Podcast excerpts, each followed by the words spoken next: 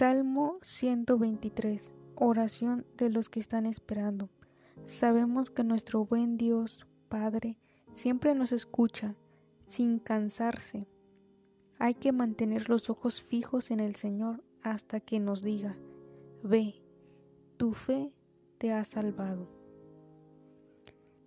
A ti he elevado mis ojos, a ti que habitas en los cielos, como los ojos de los servidores se fijan en la mano de su dueño, como miran los ojos de una esclava la mano de su dueña, así miran mis ojos al Señor, nuestro Dios.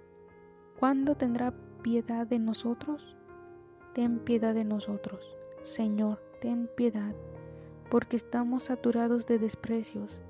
Nuestra alma está colmada de las burlas de la gente acomodada, del desprecio de los engreídos.